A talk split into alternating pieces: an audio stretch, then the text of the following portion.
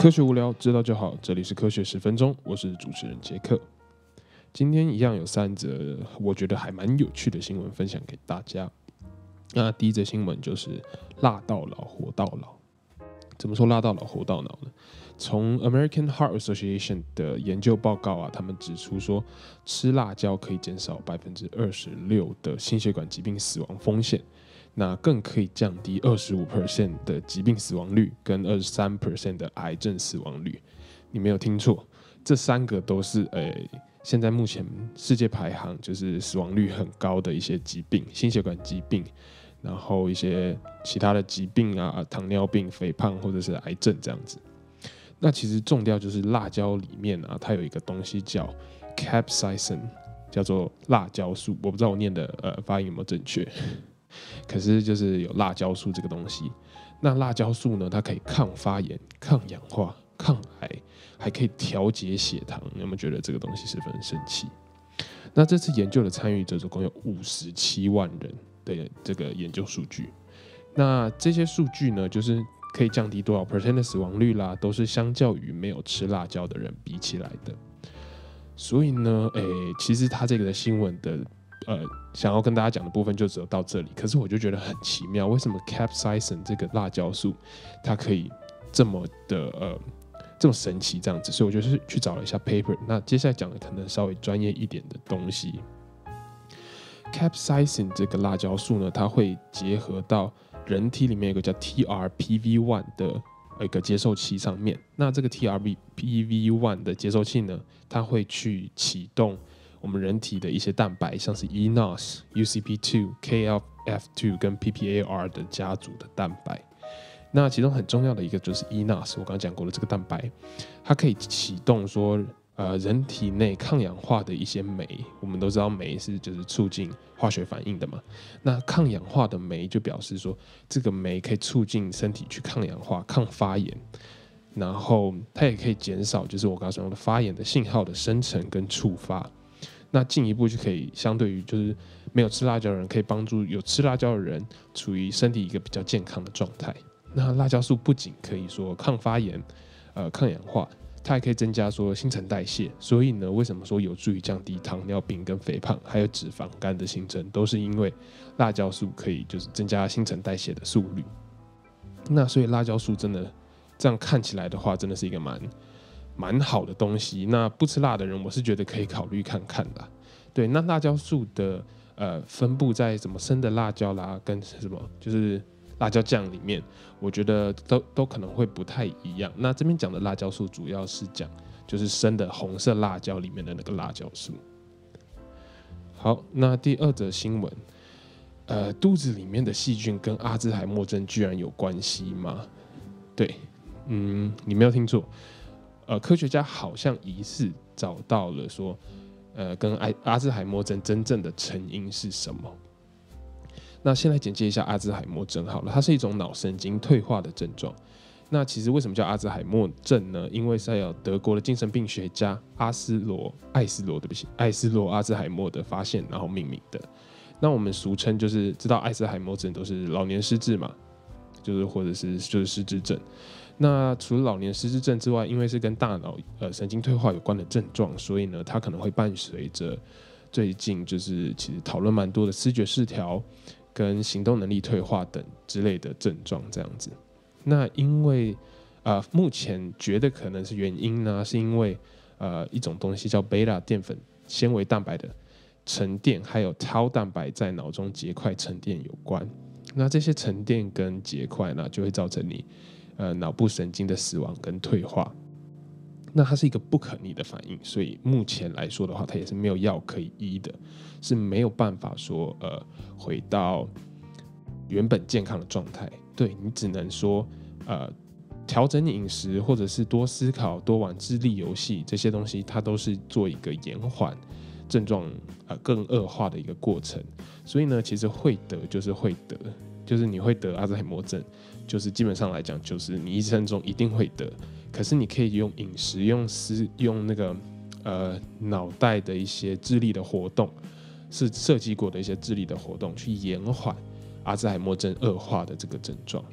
那瑞士啦、意大利还有很多研究机构跟大学，就是共同研究，他们发现，诶，肠道中的有一种细菌的不平衡，其实是造成这个贝塔纤维淀粉蛋白形成的原因，就是可能啦，他们还不是非常非常非常的确定，可是啊，百分之八十就是这样子，对，百分之八九十就是因为这个这个菌相的不平衡。那机制大概是这样的，就是肠道中里面某种细菌特别强大。那这个细菌呢，就会抑制其他细菌的生长。那这个细菌会分泌一些蛋白，造成免疫系统的一些问题，然后进而产生发炎的症状。那这个讯，这个发炎的讯号呢，就是经透过血液当做一个中介人，然后它会就是血液会呃流到生理各地嘛，包括到脑部去跟脑袋交换讯号。那这个东西呢，就造成神经系统跟大脑的一些影响。那这个，因为我后来去查了一下这个论文，所以它是需要去买的，而且一篇论文要卖四十欧元，所以呢，我就是只就我能看到的 abstract，就是这篇论文的一些简介跟 summary 来看，它就是说这个菌，诶，他没有说这有，他没有说这个菌是哪一个菌，因为是一个应该是一个机密资料之类的，那会产生 acetate 跟 valerate 这两个，诶。两个物质，还有一种特殊的短链脂肪酸。那这种特殊的短链脂肪酸，它也没有说，没有明确指出说是哪一种。我觉得应该是要你买了之后，就是有一个版权的关系，就是你要买了之后，它才会告诉你是哪个菌，然后是哪个特殊的短链脂肪酸。那他们发现说，这就是抽病人的血里面发现，就是 acetate valerate 跟这个特殊短链脂肪酸，如果说它的呃，它的呃量比较在血液中比较多的话，其实就是正相关，就是在血液量这三个东西比较多的话，通常这个人就是比较容易得阿兹海默症，或者他的阿兹海默症症状已经是蛮恶化的一个情况了。那就是有这三个东西之后，会造成大量的纤维蛋白沉淀在大脑里面。那当然，这个发现是非常非常新的一个发现，所以它需要更多的研究。那可是我觉得。他提供了我们一个想法，我是这样想的，就是可能可以从养好自己肠道的益生菌，就是多吃益生菌，养好你自己肠道的一些菌相来下手，可能你就可以避免说阿兹海默症的发生。当然，这还是就是这是我自己的推测啦，也也是需要很多的研究来佐证这样子。好，那第三则新闻就是跟前面两个不太一样。第三个新闻就是要来讲有点心理学的理论。呃，大家都知道棉花糖理论吗？诶，棉花糖理论其实就是一种告诉一个人说，呃，先给他一个小的棉花糖，然后放在他面前面，你跟他说你不吃这个棉花糖，你等的越久，你后面的棉花糖就会越大，就是一个等待的力量的一个感觉。那之前美国就有一些呃研究学者有做过这样的理论，那他们发现等愿意等越久的学生啦，之后 SAT 就是可能就台湾的大学学测或者大学职考的表现就会更好。